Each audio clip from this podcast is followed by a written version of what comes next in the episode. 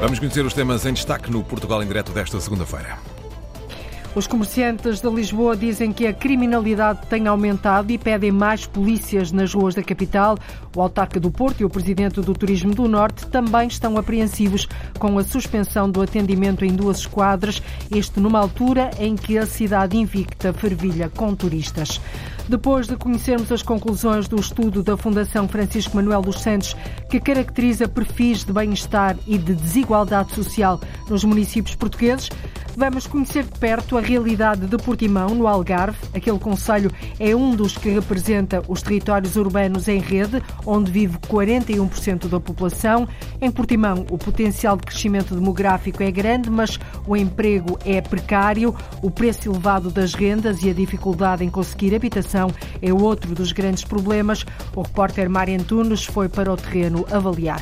Hoje vamos ligar-nos à rádio Anciães, em Carrazeda de Anciães, no distrito de Bragança. Acompanhou de perto o grande incêndio de Mursa. Queremos saber o que é que está no radar informativo desta rádio regional. Vai ser assim o Portugal em direto, numa edição da jornalista Cláudia Costa.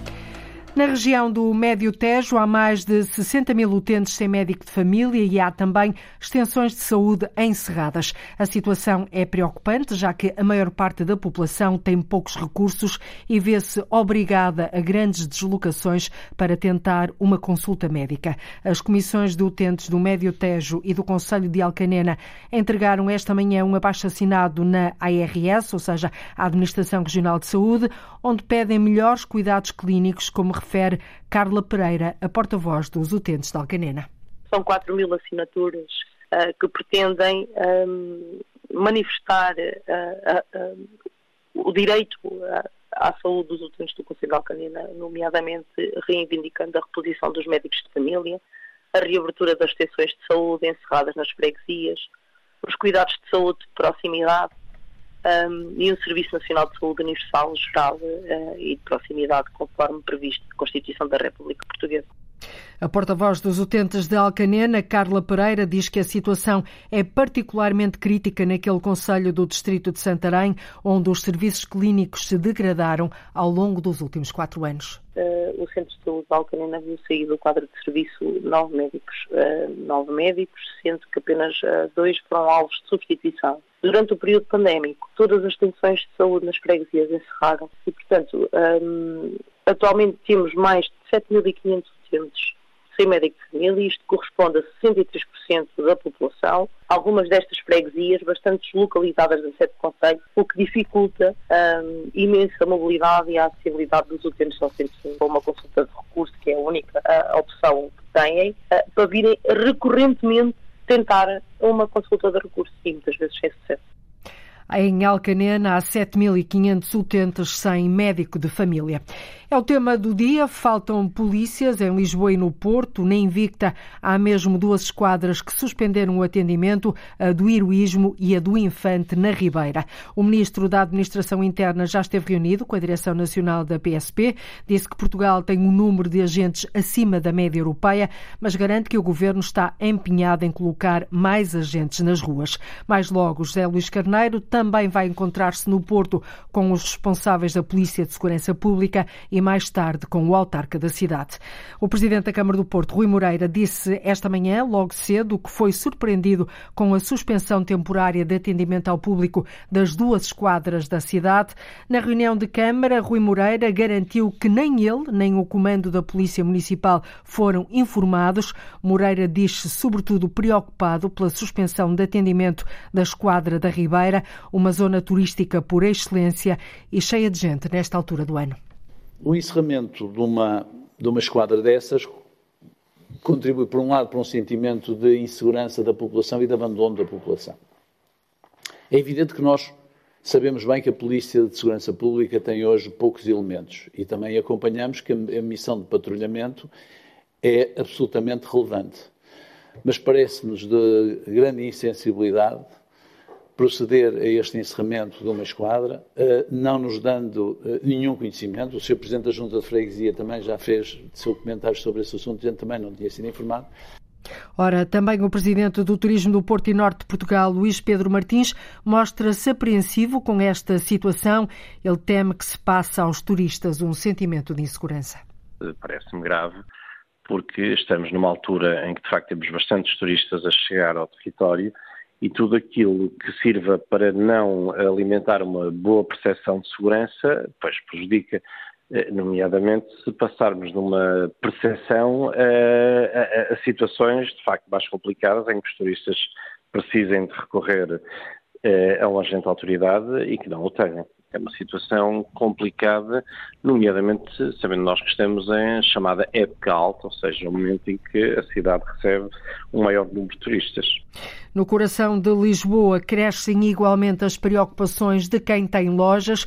O presidente da Associação de Comerciantes da Baixa Pombalina e Chiado, Manuel Lopes, diz que os roubos têm aumentado e por isso é preciso mais polícia na rua. Há alguns roubos em lojas, é verdade, e é preciso dizer, quer dizer, violência pura e dura não sentimos na nossa baixa, mas sentimos que, de facto, há estabelecimentos que são assaltados, há estabelecimentos onde entram pessoas estranhas e que levam produtos e não pagam, como é óbvio, não é? E há questões deste tipo que era preciso evitar. E este policiamento, efetivamente, se ele existisse, uh, aquilo é que chamava uh, a polícia de proximidade, que não há neste momento, ou se há, é muito pouca e não tem, uh, não tem condições para, para fazer vigilância a todo o comércio da nossa Baixa. E o presidente da Associação de Comerciantes da Baixa Pombalina e Chiado diz que se tivesse sido autorizada a videovigilância, esta situação que se vive atualmente podia ter sido prevenida se houvesse videovigilância, se ela tivesse sido autorizada e se tivesse sido incrementada e implantada, estou absolutamente convencido e estou certo que o policiamento provavelmente era menos exigível na rua. Acontece é que, de facto, nada disso foi feito, não o querem fazer, não sei porquê, ou alguém não o quer autorizar, também não sei porquê, mas o que é certo é que a videovigilância, estou certo que ia dar muita segurança à nossa Baixa Palmalina, ao nosso comércio, Segurança em Lisboa e no Porto reclamam comerciantes e também autarcas por esta hora. O presidente da Câmara de Lisboa, Carlos Moedas, está inclusivamente reunido com o Conselho de Segurança Municipal para analisar toda esta problemática. A partir de hoje, os maiores de 65 anos residentes em Lisboa têm transporte público gratuito, ou seja, não pagam rigorosamente nada, e os estudantes até aos 23 anos vão poder fazê-lo a partir de setembro. O objetivo é incentivar incentivar o recurso ao transporte público. A medida deve custar à cidade quase 15 milhões de euros. O autarca de Lisboa, Carlos Moedas, diz que a medida já estava pensada há anos, mas agora entra em prática. Porque hoje, pela primeira vez na história de uma capital europeia desta dimensão, os mais idosos, aqueles que têm mais de 65 anos, hoje mesmo vão poder andar de transportes públicos gratuitos em Lisboa. E é uma alegria, foram muitos anos a pensar nesta ideia, foram muitos meses a trabalhar a ideia e hoje ela é concretizada. Se tem mais de 65 anos, já pode andar de transporte público em Lisboa sem pagar, uma medida rara nas capitais europeias. Vamos tirar as medidas. Não ultrapassa os 40 centímetros de comprimento e a envergadura de asa atinge o metro e 30, não mais. E o que é que come? Ratos, lagartos e cobras pequenas e alguns insetos são a base alimentar desta rapina de garras curtas. A emenda da águia de asa redonda. Há quem as confunda com humilhados, mas são muito diferentes desde logo nos comportamentos predatórios. Descubra as diferenças. É um comportamento muito comum nesta espécie, mas não deixa de ser curioso de observar. Daqui a pouco. Uma da tarde, 24 minutos. Este é o Portugal em Direto, o programa que liga o território de uma ponta à outra.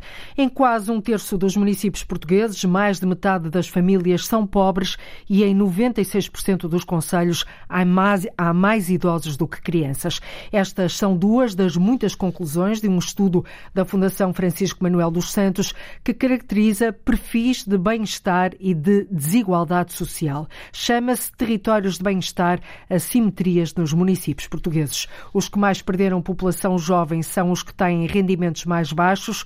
O equilíbrio entre o trabalho e a vida familiar também é muito valorizado pelos portugueses. São outras conclusões deste estudo bastante abrangente. A jornalista Arlinda Brandão falou com a coordenadora do estudo, Rosário Mauriti, para perceber como é que foi feito, tendo em conta áreas como a saúde, a habitação, trabalho, transportes, educação ou cultura, numa análise comparativa em diferentes territórios de Portugal.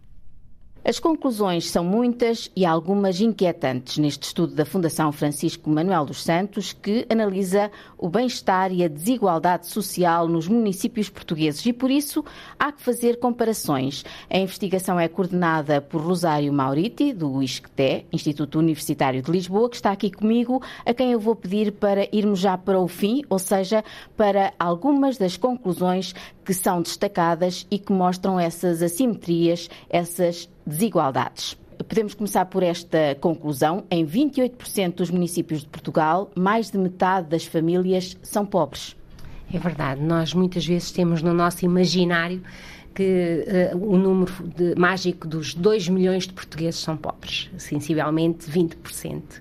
Uh, mas, na verdade, o que o nosso estudo também demonstra é que essa pobreza se, uh, uh, está muito concentrada em, em, em determinadas tipologias de território, nomeadamente os territórios que se espalham ao longo de toda a faixa interior do país, territórios de baixa densidade, caracterizados pelo despovoamento, pelo envelhecimento estrutural e, e, pelo empobrecimento, fruto do esvaziamento económico das suas atividades e da falta de serviços uh, uh, de qualidade em diversas áreas que nós consideramos absolutamente essenciais quando olhamos e, e, e fazemos apreciações sobre a nossa vida e o nosso bem-estar.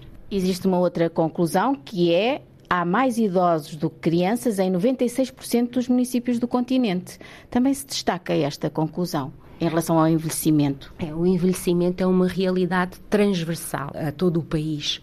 Ela é, é, está concentrado, como é óbvio, nas, nas regiões de baixa densidade, ou seja, eh, chamadas as regiões que nós tipicamente chamamos interior ou zonas rurais do país mas na verdade, uh, mesmo em, em, nas grandes metrópoles de Lisboa e do Porto, nós, uh, uh, aquilo que se demarca de forma significativa e que é ainda intensificado nos últimos resultados do recenseamento geral da população reportados a 2021 é que Portugal é um país que tem vindo paulatinamente a envelhecer. Vamos falar destas vossas conclusões que apresentam mais destacadas.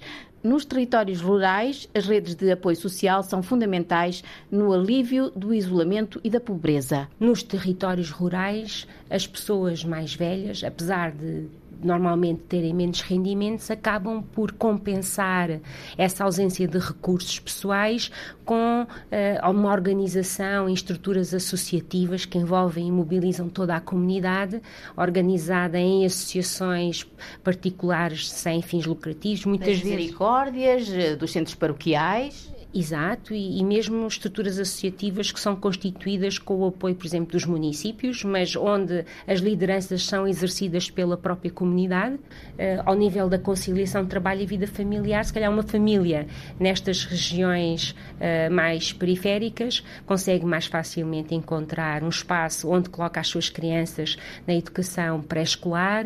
Ao nível do ensino básico, a escola tem alguns apoios, nomeadamente ao nível do gabinete de apoio apoio à família que estão reforçadas. E nas conclusões eh, do vosso estudo está que esse é um dos traços mais valorizados uh, nas apreciações de bem-estar, precisamente o equilíbrio entre o trabalho e a vida familiar, assim como a qualidade do ambiente. Em todos os estudos que realizamos, qual é o aspecto mais importante para si quando faz uma apreciação sobre o bem-estar geral no seu território? A primeira coisa que em todos os lugares as pessoas enfatizaram é a qualidade do ambiente, estar próximo, por exemplo, no caso do norte da Serra do do Jerez, está próximo no, no, em Portimão da, da Ria do Alvor e do mar, ter um, um clima eh, relativamente ameno, uh, poder uh, estar ao ar livre e desenvolver atividades lúdicas e, e recreativas em espaços abertos. E aí os municípios fora das grandes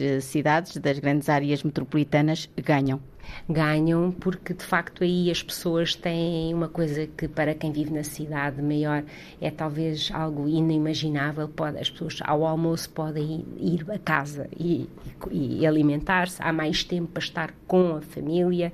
Nas deslocações cotidianas, frequentemente elas podem ser realizadas de forma pedonal, ou, ou, é, há uma maior gestão do tempo que de facto é muito difícil de encontrar num contexto urbano mais densamente povoado. Há aqui um, uma outra conclusão eh, que é surpreendente. O rendimento médio das famílias portuguesas é superior à média europeia em apenas seis municípios.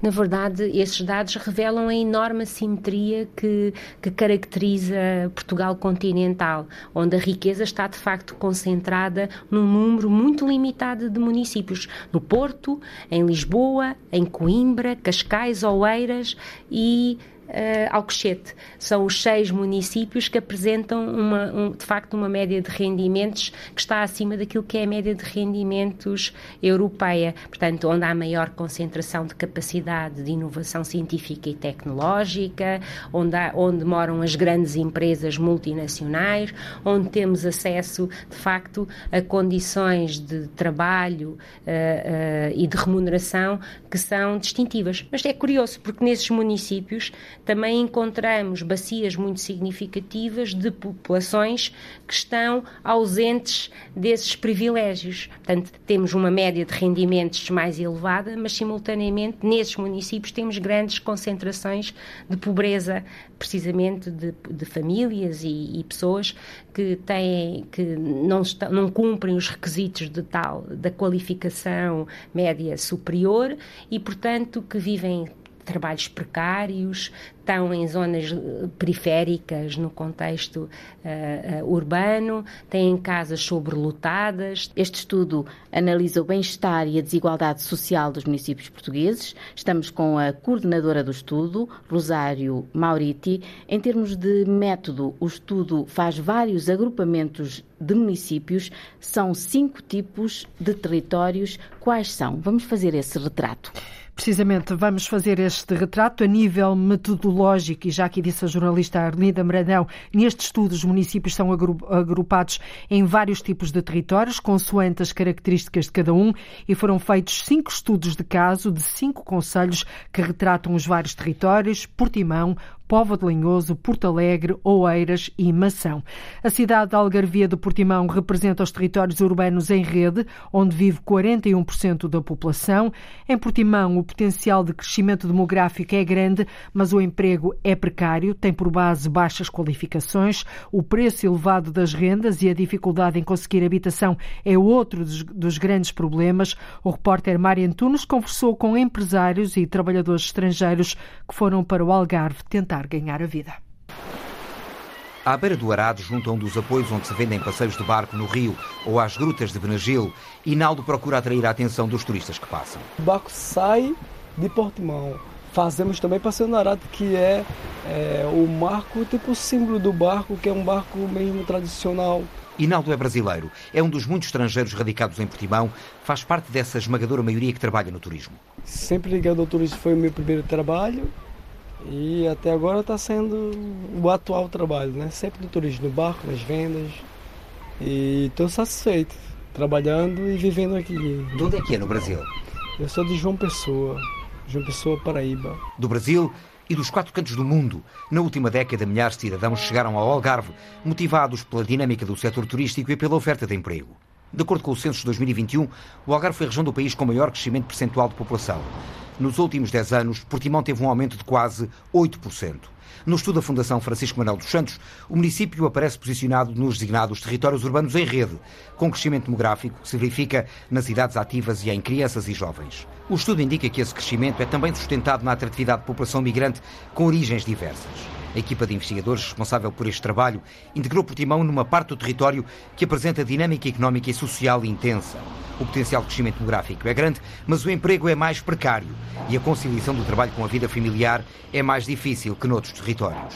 Uma realidade que Valéria descobriu no momento em que trocou o litoral lentejano por Portimão. Eu gosto mais ou menos, sabe por quê? Porque é, quando eu morava em Sines, em Sines era tudo melhor. Aqui já é uma cidade grande, já é mais complicado. Tudo se torna complicado, tanto para aluguel, Casa. a renda, isso. Rendas então, muito altas? Hum, muito altas. Então, e, não, e não há? E não há. Tanto que eu estou morando na casa dessa minha amiga que está grávida e a minha filha e meu genro foram morar em outra casa porque a mulher pediu o aluguel, pediu a casa, mais 1.500 da onde a gente não tem. O preço das casas, as rendas elevadas, ou seja, a dificuldade em conseguir habitação é mesmo um dos maiores problemas com que a região algarvia se debate. Uma realidade que afasta a mão de obra, sobretudo qualificada, mas também já chega a outros setores da população. Os patrões do turismo debatem-se com essa dificuldade. Não encontram mão de obra disponível para cobrir todas as ofertas de trabalho. Viram-se para o estrangeiro, mas até aí está a ser difícil recrutar. O discurso de Valéria, brasileira radicada em Portimão, podia adaptar-se a muitos dos migrantes que chegaram à região. Eu consegui fácil. Eu cheguei de Sírias e logo eu já estou trabalhando na hotelaria. E são contratos uh, de longo prazo ou só de seis meses? Ah, vai até o final do mês, até o final do ano. Daí depois uh, encerra. Ou seja, os contratos é. não são duradouros. Exatamente isso, bem isso. E o que é que vai fazer depois? Ah, eu vou para o Brasil. No estudo da Fundação Francisco Manuel dos Santos, Portimão distingue-se, segundo as conclusões da equipa de trabalho, por uma dependência económica relativamente ao turismo de massas, sazonal, apoiado em trabalho pouco qualificado, precário, sem proteção social. Frequentemente mal remunerado. É um quadro, lê-se ainda no mesmo estudo, que exponencia, sobretudo na população mais jovem, percepções de insegurança e de incerteza face ao futuro e reduzidas perspectivas de carreira. É verdade, é verdade. E isso é transversal a todo o país. Mas aqui sente-se mais ou não? Sente-se mais, muito mais. Por ser sazonal. E há muita gente que se calhar até nem seis meses tem. Que são os três mesezinhos de verão. À mesa de um dos restaurantes junto à chamada Ponte Velha de Portimão, Mário constata aquela que é uma realidade cada vez mais visível. São cada vez menos os portugueses que escolhem a hotelaria e a restauração. Não se sentem atraídos pela precariedade do setor. Quando se cria uma situação onde a entidade por empregadora pode fazer contratos de três meses, é normal que as pessoas querem entrar no fundo de desemprego. As pessoas querem trabalhar três meses e vão seis para o fundo de desemprego. Trabalham um a três, seis para o fundo de desemprego. E aí é que está a situação, não é? E é preciso ir buscar eh, mão de obra estrangeira? É preciso ir buscar mão de obra estrangeira. E mesmo essa aí já tem de ser escolhida a dedo. Porque é difícil. Apresentado neste estudo Territórios de Bem-Estar, assimetrias nos municípios portugueses como ex-libris do modelo turismo massificado, sol, praia e mar. Portimão pode ler-se cresceu desordenadamente e sem aparente planeamento urbano. Apesar dos participantes nos inquéritos que ajudaram a elaborar o relatório final do estudo valorizarem a qualidade ambiental, a preocupação com os recursos naturais também é apontada uma escassez de espaços verdes e de equipamentos que proporcionem momentos de lazer, de convívio e de contacto com a natureza. Xénia, de 14 anos, dá voz a alguns dos anseios de uma fatia importante da população de Portimão. Acho que Portimão podia ser mais cuidado. Acho que podiam se importar mais com as áreas verdes e com os espaços para nós estarmos. Como é que chama este sítio onde nós estamos? Zona Ribeirinha. Zona Ribeirinha. Porquê é que estão aqui?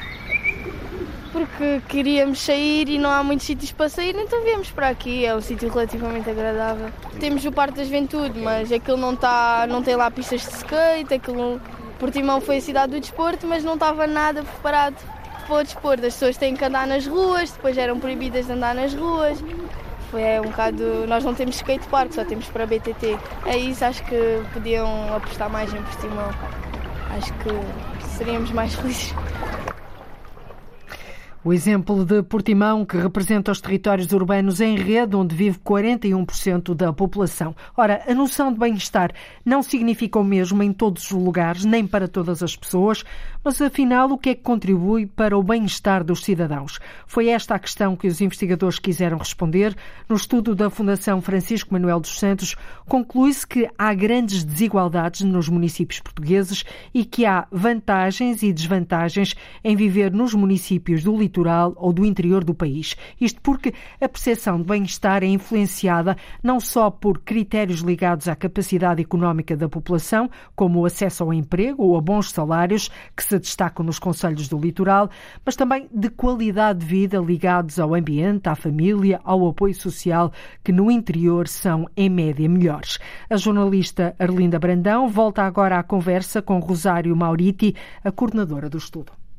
O que nós tentámos fazer neste estudo foi descobrir uh, os territórios que, uh, que, caracterizam Portugal através de variáveis de desigualdade, ou seja, uh, considerando, por exemplo, as características de distribuição da idade, a densidade demográfica, os perfis de educativos e socioprofissionais, os padrões de rendimento. Estamos a falar deste estudo, bem-estar e desigualdade social nos eh, municípios portugueses, eh, que a partir dos agrupamentos de municípios foram encontrados casos casos de estudo para cada um. São cinco municípios estudados, mais em detalhe, uma amostra das desigualdades no país. Póvoa de Lanhoso, Porto Alegre, Portimão, Oeiras e Mação. Porquê estes municípios? Eh, no fundo, representam uh, nas suas configurações e características aquilo que são os territórios que nós descobrimos em Portugal continental,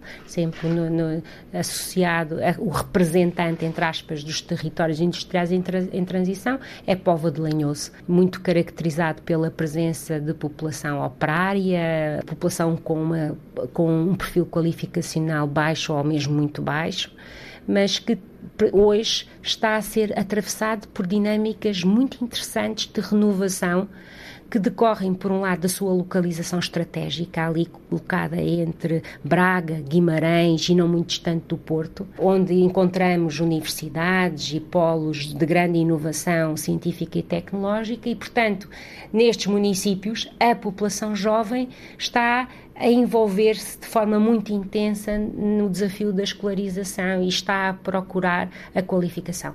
Outro estudo de caso é Porto Alegre. Porto Alegre é a capital de, de distrito que tem uh, uh, mais desafios do ponto de vista do seu povoamento, é aquela que tem menos população e onde a população está de facto a descer paulatinamente de forma mais intensa, uma forte presença de pessoas com 65 e mais anos.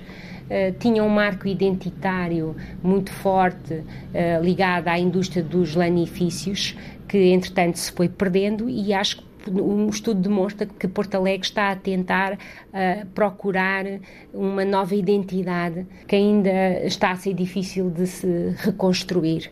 Portimão. Portimão, no extremo sul de, de Portugal, representa os territórios urbanos em rede.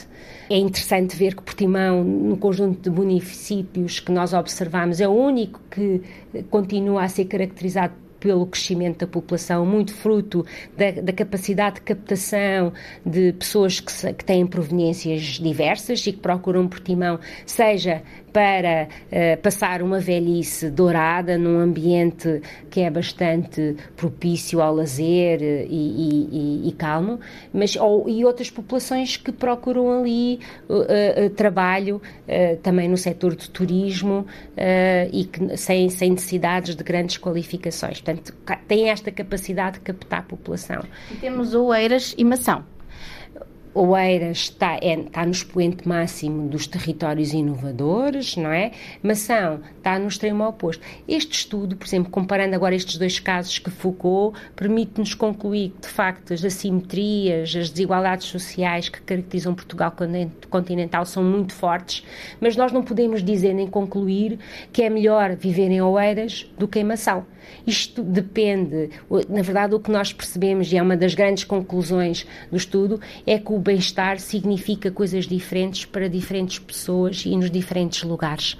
Se calhar, se tivermos uh, numa, numa, num estado da nossa vida mais avançado, se calhar temos mais qualidade de vida em territórios como Mação, onde temos a proteção das redes sociais, a comunidade envolvente. Uh, uh, se tivermos numa fase em que queremos crescer do ponto de vista profissional e queremos ter acesso facilitado a atividades culturais e recreativas de, de mais aprumadas, digamos assim, se calhar é melhor viver em Oeiras. Mas, por outro lado, no Inodecito temos desafios muito diferentes. Em Oeiras é muito difícil termos uma casa a preço acessível, é difícil gerir eh, os tempos da vida cotidiana. Em Mação, não. É fácil encontrarmos uma casa jeitosa para toda a família, com espaços abertos.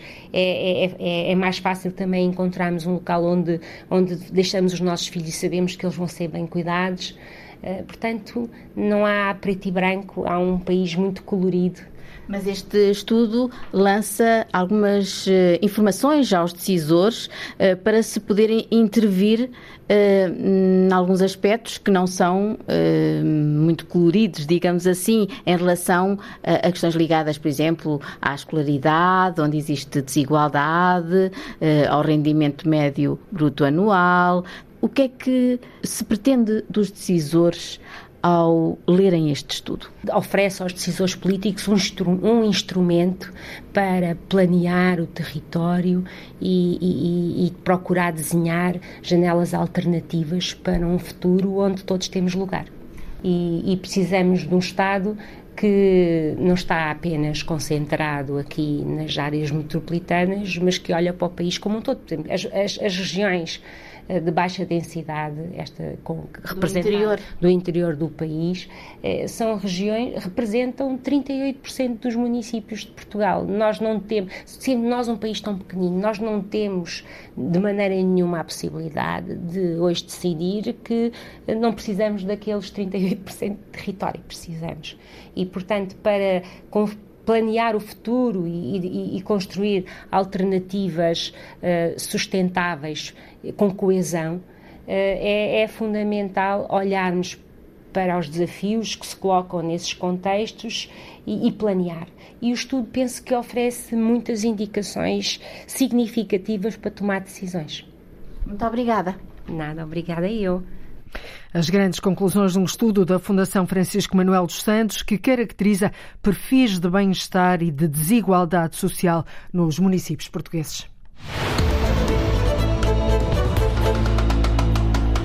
Uma da tarde, 46 minutos em Portugal continental e na Madeira, menos uma hora nos Açores. Ora que está uma boa altura para nos ligarmos à Rádio Anciães, no distrito de Bragança, Conselho de Carrazeda de Anciães. Tem sete blocos noticiosos por dia, faz parte de uma cadeia de rádios regionais. Acompanharam de perto o grande incêndio de Mursa, que durou quatro dias. Em direto tem agora o jornalista Eduardo Pinto. Olá, boa tarde, Eduardo, bem-vindo. Os incêndios continuam a preocupar. Este fim de semana decorreu a Conferência Nacional dos Baldios em Vila Real. Tu acompanhaste esta conferência, onde foi dito que de, dos 9 mil milhões de euros que o negócio da floresta gera em Portugal, só mil milhões é que ficam para os produtores. Exatamente. Boa tarde. De facto, foi uma das uh, informações passadas e é uma das mais relevantes foi transmitida pelo ex-secretário de Estado das Florestas e do Desenho. Não, não é possível. Eh, estamos com dificuldades. Eduardo, eu sugiro um, que hum, eh, vamos, vamos então, estamos aqui a dar indicações para tentarmos uh, então perceber se esta ligação fica em melhores uh, condições. Sim, relativamente a estes 9 mil milhões de euros que o negócio da floresta gera em Portugal, só mil milhões é que ficam para os produtores. Exatamente, tal Agora como sim. dizia há pouco, esta informação foi avançada pelo ex-secretário de Estado das Florestas, Miguel Freitas, que participou nesta sétima Conferência Nacional dos Baldios, uh, promovida pela Federação uh, Nacional dos Baldios, um, participou como professor da Universidade do Algarve. E então ele disse que a floresta em Portugal gera riqueza, são 9 mil milhões de euros de negócios. O problema é que os proprietários apenas ficam com pouco mais de 11% deste bolo. Ora, ele uh, defende que deve haver mais diálogo entre os, entre os industriais e os proprietários, uh, mais confiança, sobretudo, para que haja uma melhor distribuição desta riqueza. Claro que entre os proprietários eh, continua a haver desconfiança. Eles dizem que enquanto não houver transparência no mercado da madeira, não vai ser fácil eh, conseguir um maior equilíbrio na distribuição de rendimentos. Portanto, este é um dos temas que está no radar da Rádio Ciência. Outro tem que ver com três anos depois, após pandemia, volta a realizar-se a festa de Mirandela em honra da Senhora do Amparo. São 15 dias de festa, de animação, de atividades que têm, Eduardo, um claro impacto na economia local. Sim, não está feito um estudo uh, formal, um estudo oficial sobre o impacto que esta festa gera. Uh, Diga-se que este ano tem quase duas semanas e é apenas um capricho de estatutos, um capricho de calendário. Os estatutos da Confraria de Nossa Senhora do Amparo dizem que a festa deve começar sempre no dia 25 de julho e acabar no primeiro domingo de agosto. Ora, tanto poderia demorar ou durar cinco dias, como uh, as tais duas semanas uhum. desta, deste ano. Ora, esta Mas o que é, é que esta festa tem de especial? Para estar, para estar a merecer a vossa atenção? Eh, porque começa hoje. Começa hoje, é uma festa que durante duas semanas representa um investimento uh, de 300 mil euros. Uh, na economia há de ficar muito mais, porque atrai, depois de dois anos de pandemia em que a uhum. festa não foi realizada, este ano há uma, entre aspas, fome de espetáculos, uhum. de festa, de diversão e este ano tudo leva a crer, diz, diz a organização, que se espera uma enchente das maiores que alguma vez aconteceu. A Noite dos Bombos e o Fogo de Artifício são os dois uh, principais momentos uh, do cartaz, sendo que o Fogo de Artifício é feito no Rio Tua, nomeadamente na zona das Pontes, são 40 minutos e atrai gente de toda a região de trás dos Montes e Alto Douro e não só. É por isso que nesta festa isto tirando os espetáculos com diversos cantores de, de renome nacional, são dois momentos importantes que enchem a cidade de Mirandela durante estes dias. De resto, este verão regressam atrás dos montes, um pouco o exemplo do que acontece no resto do país, vários eventos que estiveram suspensos ou condicionados devido à pandemia, todos eles aí em Trás-os-Montes, Eduardo, com muita adesão por parte do público? Sim, o que de facto se tem verificado em quase todos os eventos é que há uh, uma adesão, não digo recordes, porque não há um histórico contabilístico uh, total do que está para trás, mas uh, há de facto, ainda há dias terminou uma feira em Vila Flor dedicada aos principais produtos do Conselho. as entradas eram pagas, 5 euros por dia, nomeadamente para ver os cantores do cartaz, e no entanto, não faltou gente, houve sempre enchente, uh, o que quer dizer que as pessoas estão disponíveis até para pagar para uhum. entrar em feiras de atividades económicas. Isso quer dizer, naturalmente, uh, impacto na economia regional, não é? As pessoas vão, as que são de fora dormem, comem, fazem compras, consomem. Tudo isto é uma cadeia circular. Exatamente, apesar de o custo de vida ter aumentado muito este ano, sobretudo depois da invasão da Ucrânia por uhum. parte da Rússia, o, o, que é facto é que essa hum, vontade de participar que a pandemia criou está a gerar algum equilíbrio, ou seja, por um lado é mais caro uh, fazer atividades ou participar em atividades, mas por outro, como a vontade é muita, uh, acaba por compensar e criar uma grande dinâmica nos conselhos onde acontecem coisas. Uhum. Muito, muito rapidamente, 30 segundos para um último tema. Hoje, na Rádio Anciães também, vocês estão a falar do arranque da primeira fase de candidaturas ao ensino superior. A UTAD, a Universidade de Trás-os-Montes e Alto Douro, vai ter mais vagas para o próximo ano letivo.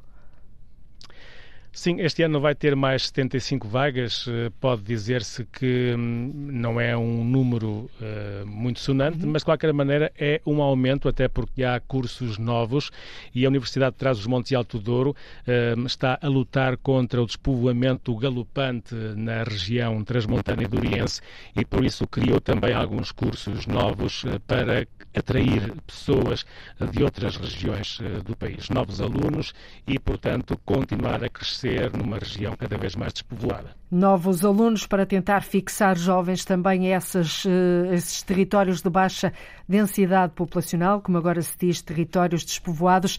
Eduardo Pinto, muito obrigada por nos teres dado a conhecer aqui o radar informativo, o alinhamento da rádio Anciães no Conselho de Carrazeda de Anciães. Boa tarde e obrigada.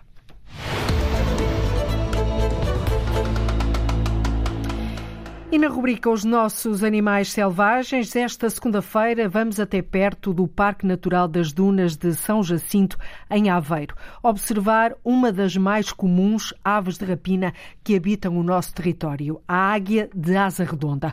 Ao contrário de outras espécies que perseguem as presas nos ares, esta prefere esperar em cima de postes elétricos ou em vedações de campos agrícolas até que a presa, a presa apareça. Gostam particularmente de ratos, entre outros pequenos mamíferos.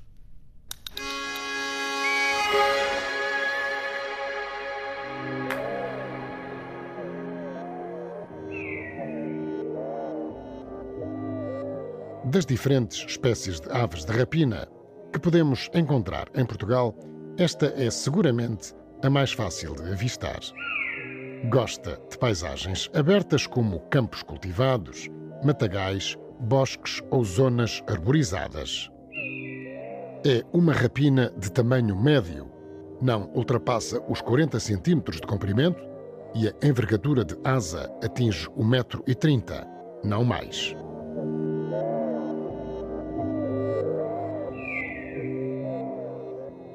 A águia de asa redonda povoa muitas parcelas do nosso território e é muito frequente encontrá-la em cima de postes de eletricidade, à face das estradas, postos de vedação, mastros ou então pousada em outros pontos altaneiros. Que observa atentamente o solo, à procura da próxima refeição. Ratos, lagartos e cobras pequenas e alguns insetos são a base alimentar desta rapina de garras curtas e patas bem mais finas do que as outras espécies, como a águia real, por exemplo. A águia de asa redonda é pintada de castanho escuro e pintalgada por manchas esbranquiçadas. Não é daquelas aves de rapina que se cansa muito para apanhar a presa, nada disso. Prefere alimentos fáceis de alcançar.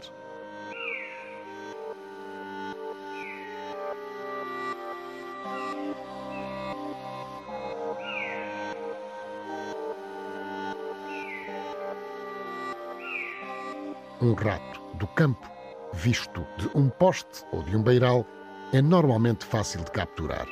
Mas, mesmo assim, grande parte das investidas da águia de asa redonda falham, à semelhança de outras espécies de rapinas, particularmente as diurnas. Estamos num enorme braço de terra que tem, de um lado, a Ria de Aveiro e, de outro, o Oceano Atlântico. Encontramos-nos numa estrada plana que vai de Ovar a São Jacinto e que passa mesmo ao lado da Reserva Natural das Dunas de São Jacinto. Mas nem é preciso entrar na reserva protegida para ver águias de asa redonda. Se percorrermos a estrada com uma belíssima paisagem circundante, elas vão aparecendo nos tais postes elétricos ou vedações de terrenos agrícolas. Estão sempre quietas, Olham para baixo à espera de ver a próxima refeição. Passam carros na estrada, não em grande movimento. Nada que incomode a vida selvagem em redor, também povoada por diferentes espécies de aves aquáticas. Habitam o espelho de água do nosso lado esquerdo, a ria. Do lado direito, um pequeno campo agrícola.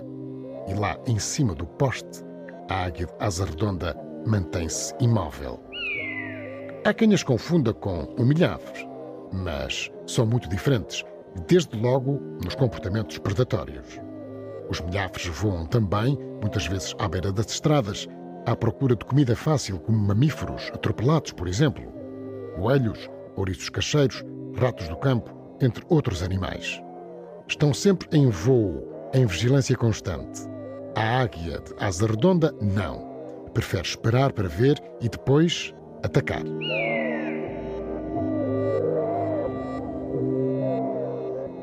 Da janela do automóvel, estamos a observar de binóculos. Nota-se esse olhar atento, voltado para o chão. É um comportamento muito comum nesta espécie, mas não deixa de ser curioso de observar. A águia, de asa redonda, aparece então em todo o território continental e é de resto uma das aves de rapina mais comuns na Europa Central e em toda a Eurásia.